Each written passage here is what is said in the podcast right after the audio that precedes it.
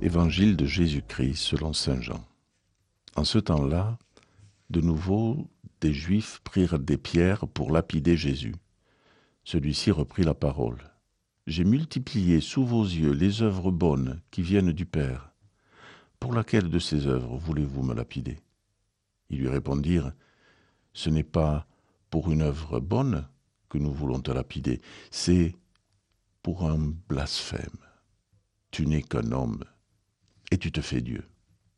Jésus leur répliqua, N'est-il pas écrit dans votre loi, J'ai dit, vous êtes des dieux Elle les appelle donc des dieux, ceux à qui la parole de Dieu s'adressait. Et l'écriture ne peut pas être abolie.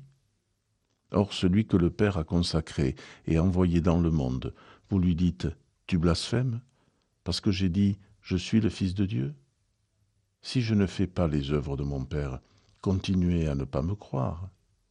Mais si je les fais, même si vous ne me croyez pas, croyez les œuvres. Ainsi vous reconnaîtrez, et de plus en plus, que le Père est en moi et moi dans le Père. Eux cherchaient de nouveau à l'arrêter, mais il échappa à leurs mains. Il repartit de l'autre côté du Jourdain, à l'endroit où au début Jean baptisait, et il y demeura. Beaucoup crurent en lui en déclarant Jean n'a pas accompli de signe, mais tout ce que Jean a dit de celui-ci était vrai. Et là, beaucoup crurent en lui.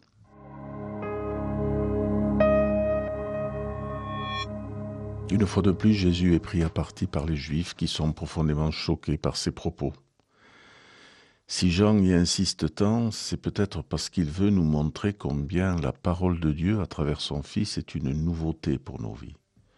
Nous sommes vite cantonnés à ce que nous pensons, structurant ainsi nos pensées, les gravant dans le marbre, les prononçant de manière définitive. À plusieurs reprises, Jésus viendra bousculer cela. Il suffit de se remémorer son discours sur la montagne. On vous a dit, eh bien moi je vous dis. Comme le rapporte encore Matthieu, Jésus n'est pas venu abolir la loi, mais l'accomplir. Et cela, les Juifs ne peuvent pas le comprendre, ou pire, ne peuvent pas l'admettre. Durant son séjour visible au milieu des hommes, Jésus n'a fait que nous témoigner la sollicitude du Père à travers les multiples miracles, guérissant le lépreux ou l'aveugle ou le paralysé, en relevant la femme pécheresse ou la samaritaine. Il le dit lui-même, j'ai multiplié sous vos yeux les œuvres bonnes qui viennent du Père. Effectivement, le Christ est un perturbateur, mais un perturbateur qui remet de l'ordre et réinstaure celui du Père. Ne prenons pas cela pour une simple anecdote perdue dans le passé. Aujourd'hui encore, nous avons besoin de discerner au carrefour de nos propres existences tous ces appels que nous adresse le Seigneur pour rétablir ce même ordre, sans nostalgie ni égocentrisme sans égoïsme non plus, mais en apprenant à ouvrir les yeux et comprendre qu'un sourire partagé, une écoute offerte, la simple reconnaissance que l'autre existe, sont autant de signes évangéliques que Dieu nous demande d'accomplir.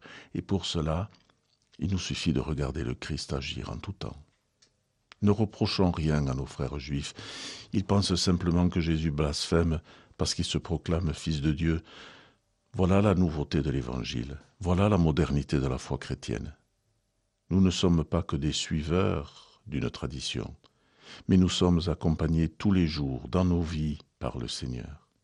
Il est notre propre actualité et les événements que nous allons marquer dans les prochains jours, l'acclamation d'un peuple puis son retournement, l'abandon des siens, la crucifixion, sont autant d'indices que cela se déroule aussi aujourd'hui. Mais il y aura Pâques, le tombeau vide et ridicule qui nous révélera aussi que si Dieu est notre actualité, il nous précède déjà dans notre propre avenir. Bonne journée.